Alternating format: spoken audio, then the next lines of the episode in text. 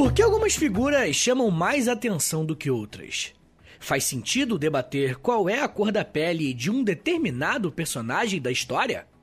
Essas são apenas algumas perguntas que podemos nos fazer quando estudamos com mais atenção quem foi Cleópatra VII Filopator, mais conhecida como Cleópatra, a última rainha do Egito. Esse é um daqueles assuntos que muita gente se interessa e com isso acabam surgindo diversos conteúdos, teorias e até informações um pouco exageradas sobre essa figura histórica. Infelizmente, temos pouco acesso a biografias e histórias mais detalhadas sobre mulheres que foram importantes para o desenvolvimento dos seus reinos, impérios e países. E esse episódio aqui vem também suprir essa lacuna que aos poucos vamos tentando preencher. Além disso, Cleópatra é uma das figuras mais famosas e conhecidas, mesmo que as informações que temos sobre ela sejam tão limitadas e até contenham uma certa mitologia por trás. Estudar a sua história é um ótimo exercício para aprendermos como a história, mesmo sendo uma ciência que olha para o passado, está em constante transformação e atualização. Antes de começarmos a fazer qualquer tipo de biografia sobre qualquer personagem, precisamos nos localizar no tempo e no espaço. O Egito Antigo foi uma das civilizações mais importantes do mundo e também uma das mais duradouras.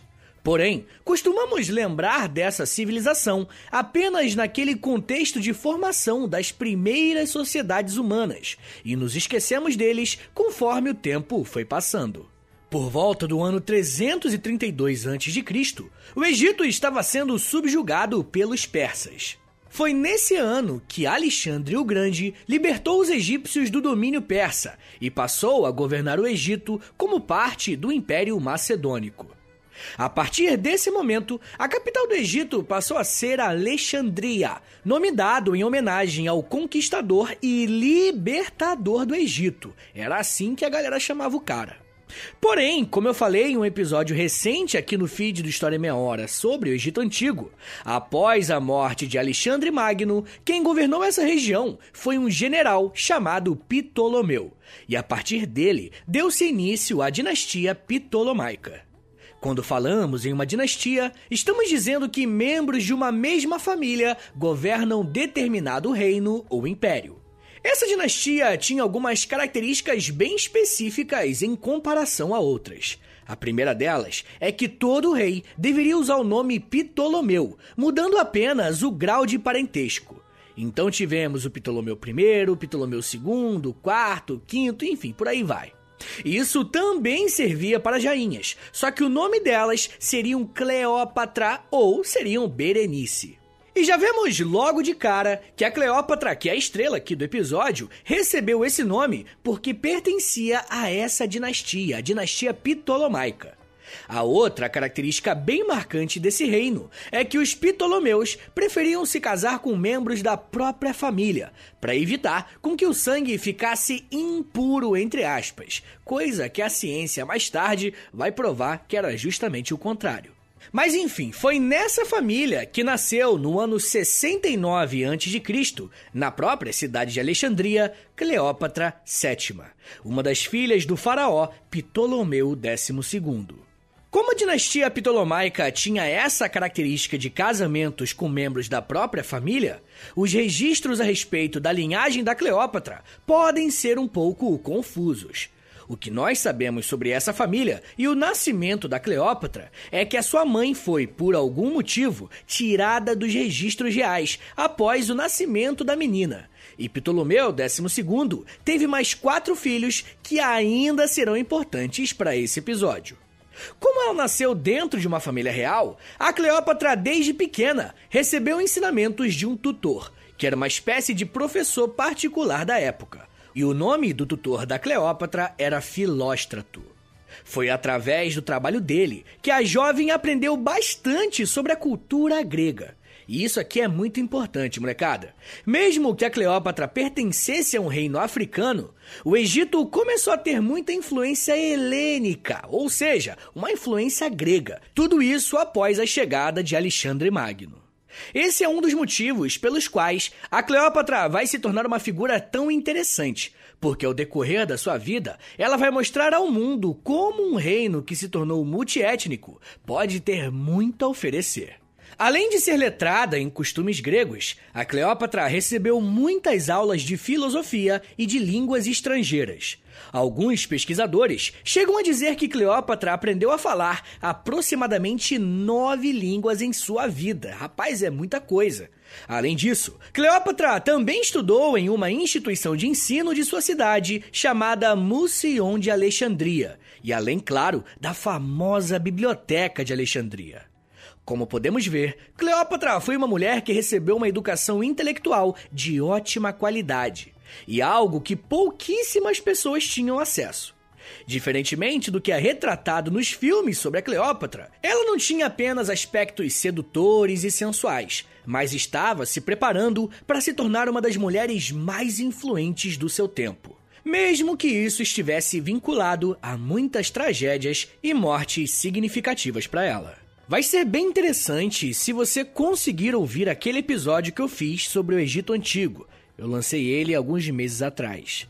Mas mesmo que você não tenha escutado, o que você precisa saber para esse momento aqui é que a partir da dinastia Ptolomaica, o Egito voltou a ser uma grande potência econômica e política principalmente sob o governo de Ptolomeu III, que por volta do ano 221 a.C.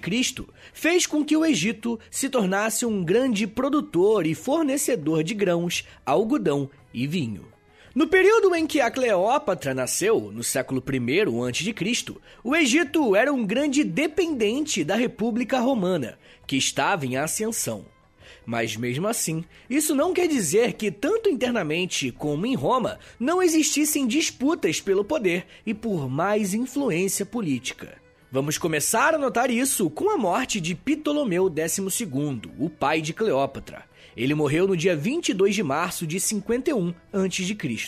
E por ser a filha mais velha, ela seria a próxima na linha de sucessão, e com 18 anos começou a governar no lugar do seu pai. A história nos mostra que os primeiros anos de Cleópatra à frente do Egito não foram fáceis. Ela precisou lidar com uma série de questões envolvendo a prática religiosa na cidade de Tebas e Hermontes, que precisavam da sua atenção. Além disso, Cleópatra também precisou lidar com um período de fome no Egito, causado pelo baixo índice de inundações anuais do rio Nilo. E como vocês sabem, para uma sociedade tão vinculada às águas como o Egito, períodos irregulares de plantação poderiam significar uma perda significativa na produção de alimentos, tanto para manter a economia do reino funcionando, quanto para suprir uma necessidade básica dos próprios egípcios. Todos os anos de estudo em sua juventude cobraram caro nesses primeiros anos de governo. O Egito ainda estava lidando com uma situação bem delicada, porque existia uma quantidade considerável de ex-soldados romanos que ficaram no Egito após algumas batalhas que lutaram juntos, e esses homens que estavam desempregados agravavam ainda mais esse cenário de fome. Como tragédia pouco é bobagem, Cleópatra e o Egito ainda deviam uma quantia de 17,5 milhões de dracmas para os romanos, que estavam lidando com seus próprios problemas nesse momento. Mas apesar de todos esses contratempos, Cleópatra estava se segurando no cargo. E podemos ver como ela estava tentando colocar em prática uma de suas características à frente do Egito, que inclusive acabou se tornando uma marca registrada a sua luta pela independência e fortalecimento do Egito. Como eu disse, o Egito se tornou uma espécie de protetorado de Roma, e isso fazia com que os egípcios acabassem, muitas vezes, tendo que atender os interesses estrangeiros à frente dos seus, e Cleópatra queria trabalhar para inverter esse jogo. Quando a autora Joyce Tildesley analisou o trabalho de Cleópatra, ela conseguiu mostrar justamente isso. Ela foi uma mulher muito inteligente. Ela governou por mais de 20 anos e conseguiu adiar o domínio romano sobre Egito, algo que, de certa maneira, foi uma ameaça durante todo o seu reinado. Além disso, ela assumiu um país depois do seu pai, que estava na pobreza, e o levou a se recuperar economicamente. Fecha aspas. O que essa autora fez foi fazer uma análise sobre o governo de Cleópatra como um todo. Porém, ainda no seu primeiro ano à frente do Egito, ela enfrentou, além de todos os problemas que eu já citei, uma forte oposição interna. A elite política do Egito fez uma pressão para colocar em prática um antigo costume da lei desse reino, que dizia que nenhuma mulher poderia governar sozinha, sem um marido. Por esse motivo, ela foi obrigada a se casar com seu próprio irmão, o Ptolomeu XIII, que inclusive na época tinha apenas 13 anos de idade. E por mais estranho que isso possa parecer, Cleópatra VII e Ptolomeu XIII foram obrigados a governar o Egito juntos. Como era um costume de que os homens fossem os faraós do Egito e que Cleópatra tinha sido preparada por tantos anos para ser uma grande líder, não demorou para que Cleópatra e Ptolomeu XIII começassem a entrar em conflito a respeito sobre quem comandaria de fato o Egito. Podemos ver essa disputa entre os irmãos tanto na burocracia estatal quanto em enfrentamentos públicos. Quando analisamos documentos emitidos pelo governo do Egito, em algumas dessas fontes do período, vemos que em algumas situações a Cleópatra assina decretos e leis como se fosse a única governante legítima do Egito. Ou seja, ela não engoliu esse papo de que teria que dividir o seu poder com o seu irmão barra marido. Por outro lado, Ptolomeu XIII também estava agindo como se fosse o único e legítimo representante do Egito, firmando alianças com generais como Áquila e um dos tutores mais importantes de Alexandria, um cara chamado Potino. Obviamente, esse conflito velado entre os irmãos deixaria de ser algo restrito apenas à diplomacia e ia se tornar mais incisivo. E quando isso aconteceu, transformou não só a política do Egito, como também de toda a região que dependia da estabilidade naquele local para que a produção agrícola continuasse no mesmo patamar. Ptolomeu XIII começou a conspirar com a sua irmã barra esposa a fim de assassiná-la. Dessa forma, ele teria o governo inteiro para si. Essa disputa colocou o Egito em uma guerra civil pelo controle do trono, gerando uma grande instabilidade. No ano 48 a.C., estando em uma posição enfraquecida, a Cleópatra decide se exilar na Síria, que na época era uma província romana. E falando em Roma, por lá também estava rolando uma espécie de guerra civil e disputa pelo poder, que acabou influenciando os eventos no Egito. Na capital romana, Júlio César estava disputando a posição de líder de Roma contra um homem chamado Pompeu, que após uma intensa batalha acabou perdendo contra as tropas de César. Para se fortalecer, Pompeu decidiu ir para Alexandria para se encontrar com Ptolomeu XIII, a fim de garantir um parceiro contra César. Só que o menino Ptolomeu tinha outros planos. Após receber alguns conselhos dos seus assessores, Ptolomeu arquitetou para assassinar o Pompeu e enviar a sua cabeça para César. A ideia era mostrar que ele poderia ser um grande parceiro de Roma. Mas a molecada pensa num tiro que saiu pela culatra. E eu até entendo a forma de pensar do Ptolomeu. Ele devia ter pensado, tipo, pô, o líder de Roma tá lutando contra um general que quer tomar o poder para si. Se eu matar esse brother, eu posso garantir pontos com o líder, né? Vou garantir um ponto ali com o Júlio César porque eu tô ajudando o Júlio César.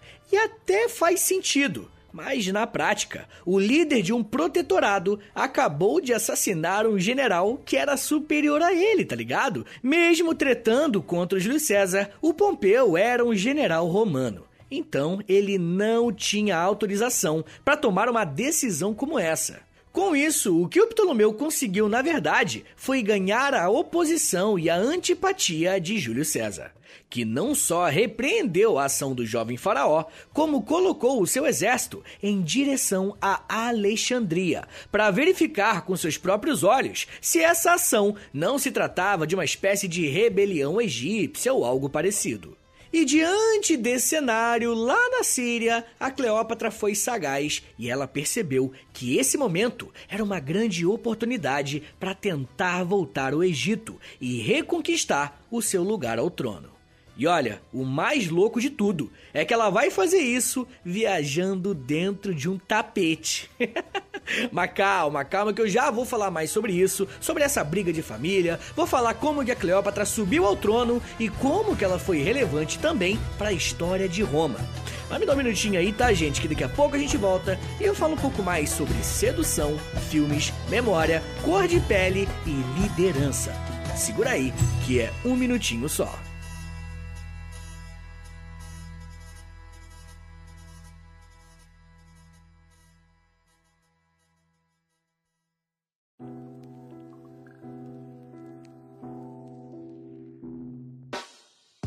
História em Meia Hora é parceiro da loja. Acesse loja.com.br, é loja escrito L-O-L-J-A, e pesquise pelo História em Meia Hora. Lá você vai encontrar blusas, camisetas, regatas, moletons e muito mais produtos exclusivos do nosso podcast, tá? Só tem no História em Meia Hora e lá no site da loja. Tem uma blusa que é uma mistura do Lampião com a Kira, tem uma que é da Cadela Laika, tem uma que é o Street Fighter, só que com figuras históricas do Brasil. Gente, tem muita coisa irada por lá. Lembrando, é claro, que quando você compra um produto na loja, além de você ficar todo bonitão ou bonitona, você ajuda o História em Meia Hora a continuar de pé. Então, obrigado. Acesse agora loja.com.br e pesquise por História em Meia Hora. loja.com.br e digita na busca História em Meia Hora. Valeu, gente!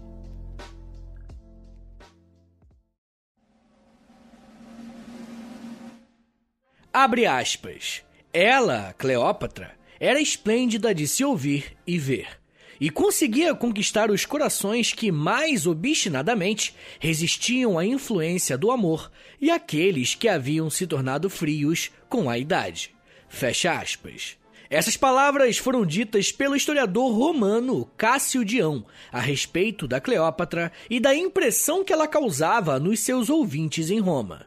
Mas como que uma herdeira ao trono do Egito, que agora estava exilada e longe de casa, conseguiu chamar a atenção de políticos e historiadores romanos? É quase uma unanimidade dizer que por muitos anos Cleópatra chamou atenção pela sua beleza. Mas, para chegar aonde chegou, ela precisou usar algumas de suas maiores habilidades: a simpatia e a inteligência política. Como eu falei no bloco anterior, a guerra entre Júlio César e Pompeu acabou influenciando os rumos da política no Egito. Quando a guerra civil entre Ptolomeu e Cleópatra estourou, o líder romano tentou lidar com isso diplomaticamente, pois, como o Egito era o maior fornecedor de grãos para Roma, qualquer risco desse envio faltar poderia significar um problema bem maior. Uma instabilidade no Egito poderia causar uma instabilidade nas conquistas romanas. Uma proposta de acordo de paz até foi feita pelo Júlio César, mas os conselheiros de Ptolomeu XIII consideraram que essa proposta favorecia mais Cleópatra do que o próprio faraó que estava no poder, e por isso não aceitaram o pedido. Assim que Júlio César chegou em Alexandria, Ptolomeu se recusou a encontrar com ele, pois temia algum tipo de repressão por conta da morte de Pompeu. Aproveitando esse momento, Cleópatra traçou um plano para se encontrar com o líder de Roma. Mas esse encontro tinha que acontecer às escondidas, porque ela estava proibida de entrar em Alexandria.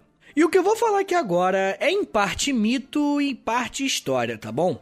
Mas alguns historiadores romanos, como Plutarco, dizem que Cleópatra se infiltrou em um navio dentro de algumas peças de roupas, provavelmente enrolado em um tapete, que seriam entregues a Júlio César. Quando essa encomenda chegou ao César, ele viu Cleópatra e, na hora, se encantou com sua beleza, sua sensualidade e com a sua coragem em percorrer todo esse caminho para que eles se encontrassem. Algumas lendas ainda dizem que Cleópatra estava nua na hora que ele abriu aquele tapete, mas nada disso é comprovado. Molecada, a forma que a Cleópatra chegou até o encontro de César é um mistério que nós não sabemos exatamente como foi. Cada escritor romano escreveu tentando valorizar um ponto específico dessa mulher. O ponto que eu quero que vocês entendam aqui é que estamos falando de uma personagem que não desistiu de governar a sua nação. Cleópatra estava exilada na Síria e decidiu partir nessa viagem a fim de reconquistar o trono do Egito. Esse que é o ponto importante aqui. E eu tô enfatizando isso aqui, gente, porque nos filmes, né, nas séries que falam sobre esse momento, eles dão a entender que ela fez todo esse trampo só para ter um momento de privacidade com o líder romano. Bem, quando Júlio César teve esse tal encontro com a Cleópatra, ele ficou admirado com a sua coragem e decidiu apoiá-la em sua empreitada contra o irmão. Afinal, o Júlio César já não estava curtindo muito o Ptolomeu. Afinal, o cara matou um general romano, matou o Pompeu. Mas, de qualquer forma, quando Ptolomeu XIII descobriu que a sua irmã estava em Alexandria com o Júlio César, ele declarou guerra aos dois. Então nós tivemos o início, a Batalha do Nilo. Essa batalha foi vencida pelos romanos e pelas tropas de Cleópatra. Por fim, Ptolomeu XIII acabou sendo morto. Agora, com o apoio de Roma, principalmente de César, Cleópatra voltou a ser a faraó do Egito. Essa batalha vencida contra o seu irmão deu bastante popularidade a Cleópatra, que à frente do Egito viu a sua fama crescer cada vez mais. Cleópatra foi um faraó que conseguiu ganhar o afeto da população, porque em eventos oficiais ela se vestia como uma egípcia, e quando estava em seus momentos particulares, voltava a se vestir e a se comportar como uma grega. Lembrando, né, que a dinastia Ptolomaica, a dinastia dela, é uma dinastia grega. Pessoal, durante o seu governo, como a pesquisadora Tildesley citou, a Cleópatra conseguiu restabelecer e fazer crescer a economia egípcia depois de vários anos de instabilidade.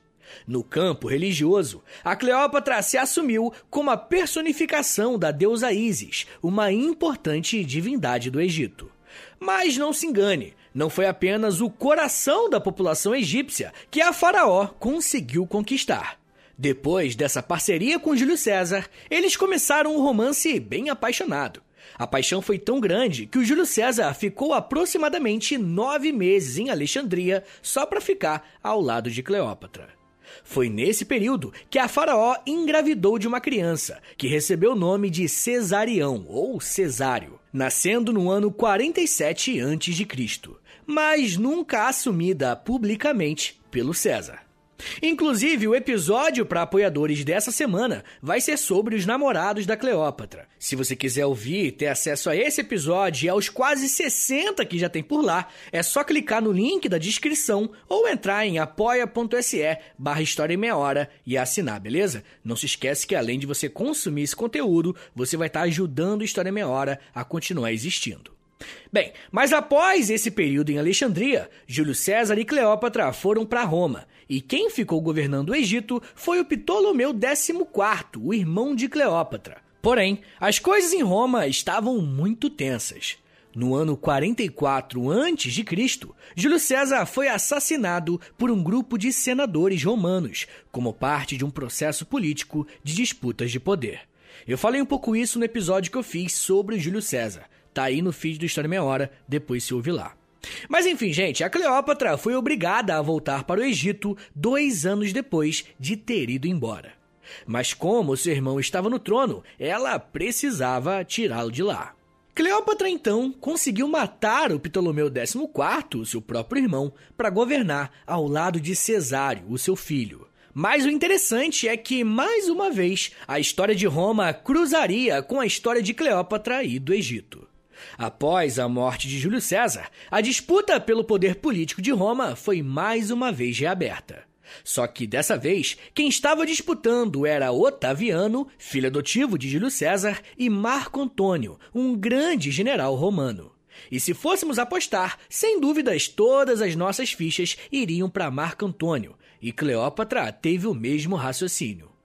Três anos depois da morte de César, Cleópatra firmou uma aliança política com Marco Antônio, que acabou se tornando também uma aliança amorosa. Nessa aliança militar, Cleópatra ofereceu as suas tropas para Marco Antônio consolidar o poder de Roma em regiões cada vez mais distantes. O acordo que ela tinha firmado era de que, caso eles tivessem filhos, eles também teriam direito a essas posses romanas. A união de Cleópatra e Marco Antônio foi bastante duradoura. Marco viveu em Alexandria por aproximadamente 10 anos, e muitos historiadores afirmam que eles viveram uma vida com bastante luxo e festas. Alguns chegam a dizer que esse estilo de vida foi uma forma de cultuar o deus Dionísio. Através dessa união, Cleópatra teve três filhos de Marco Antônio, se consolidando como uma das rainhas que teve mais relações familiares com os líderes romanos. Porém, Otaviano, o inimigo de Marco Antônio, descobriu esses planos de colocar os filhos de Cleópatra como pessoas de direito das posses romanas e organizou tropas para reivindicar o poder de Marco Antônio. Esse conflito iniciado por Otaviano contra Marco Antônio ficou conhecida como a Última Guerra da República. Dentro dessa guerra, a Batalha de Ácio foi determinante para os rumos não só do casal Marco e Cleópatra, como também para a história do Egito. Em 2 de setembro de 31 a.C., mais de 200 navios de Marco Antônio foram afundados e aproximadamente 5 mil homens morreram. Depois dessa derrota avassaladora, Marco e Cleópatra voltaram para o Egito e um ano depois, Otaviano colocou as suas tropas em direção a Alexandria. Cleópatra se escondeu no palácio em agosto de 30 a.C., enquanto Marco Antônio viu o avanço das tropas de Otaviano. Marco foi para o campo de batalha no que seria a sua última luta à frente do exército. Como tinha uma força muito menor, a derrota de Marco era quase inevitável e por esse motivo ele cometeu suicídio. A questão é que quando Cleópatra ficou sabendo que o seu amado fez isso, ela também tirou sua própria vida. Até existe um mistério sobre como que a Cleópatra se suicidou. Se ela tomou um veneno que ela produziu ou se ela pegou uma cobra e deu uma picada no próprio braço. A verdade é que não sabemos. Cleópatra morreu no dia 10 ou 12 de agosto do ano 30 a.C., com apenas 39 anos de idade. Apesar de morrer tão jovem, o legado e a memória de Cleópatra ainda duram até hoje, levantando uma série de debates. Mas por que ela chama tanto a nossa atenção? Pelo menos desde 1912, a rainha Cleópatra é retratada no cinema. Neste ano, quem recebeu a missão de interpretá-la foi a atriz Helen Gardner, mas quem imortalizou a imagem da rainha nos cinemas foi Elizabeth Taylor, no épico Cleópatra de 1963. Porém, independentemente de quando e quem tenha interpretado a rainha, existe um padrão em todas essas produções artísticas. A Cleópatra e o próprio Egito são retratados como um lugar exótico. Uma riqueza esbanjadora, animais e banquetes grandiosos eram parte do retrato que os cineastas faziam do Egito sob a liderança de Cleópatra. A antropóloga Ella Shohat estudou as representações de Cleópatra no século XIX e XX e disse que, abre aspas, cada época, pode-se dizer, tem sua própria Cleópatra, a ponto de se poder estudar o pensamento e discursos de uma época através de suas fantasias sobre Cleópatra. Fecha aspas. Interessante, né? Mas mesmo antes de existir o cinema, a rainha egípcia já havia se tornado um ícone que estava no imaginário popular. Através da circulação de gravuras, cartões postais, livros e contos, histórias sobre os feitos de Cleópatra e sobre a sua personalidade já circulavam o mundo. Nesse período da história, quando crescia um pensamento de formação das identidades nacionais, muito se pensava a respeito da origem da Cleópatra. Ela era grega, era da Macedônia ou era egípcia mesmo? Responder essa pergunta tinha como objetivo legitimar toda uma identidade nacional em torno de Cleópatra e o seu legado. Se ela fosse considerada grega, poderia dizer que ela era uma continuidade do legado ocidental da história. Mas e se ela fosse egípcia? A visão sobre Cleópatra continuaria a mesma? Independentemente de quais sejam as respostas, os debates sobre a origem da Cleópatra ainda existem. A mais nova polêmica se deu quando escolheram a atriz Gal Gadot, que tem origem judaica, para representar a rainha egípcia no novo filme que está sendo produzido. Por outro lado, existe também um intenso debate a respeito da cor da pele de Cleópatra. É verdade que o ponto de partida desses estudos são as representações cinematográficas feitas sobre ela. Praticamente em todos os filmes, as atrizes têm características europeias, de pele branca e olhos claros, muito diferentes da mistura entre traços egípcios, gregos e persas, que provavelmente Cleópatra tinha. Além desses debates, existe também um mais recente. O Egito, sob a liderança de Cleópatra, é parte da história europeia ou parte da história africana? Esse tipo de debate se dá por uma linha de pensamento chamada afrocentrismo, um importante campo de pesquisa que tenta resgatar elementos da cultura de países do continente africano, que se perderam após o período de neocolonização dos séculos 19 e 20. Mesmo que limitado e até um pouco atrasado, de acordo com Chorat, as noções de abre aspas, Oriente contra Ocidente, África contra Europa e negro contra branco continuam a movimentar os debates a respeito de diversos temas. Fecha aspas. A pesquisadora ainda diz que é como se, abre aspas, estabelecer que ela foi negra, africana e egípcia, de um lado, ou que ela foi branca, greco-macedônica e europeia, de outro, é visto como um tento para cada um dos lados nas guerras culturais. Fecha aspas. Mas se tem algo que nós temos certeza, é que a figura de Cleópatra é uma prova viva de como que o passado não para de mudar e de se ressignificar.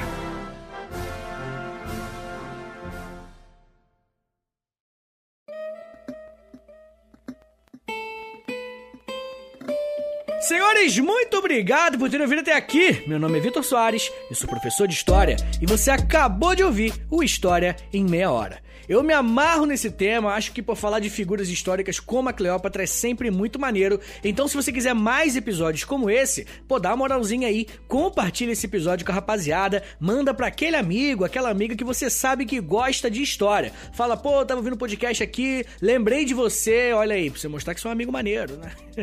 lembrei de você e, pô, ouve aí e tal, que aí você vai me ajudar muito mesmo, tá bom?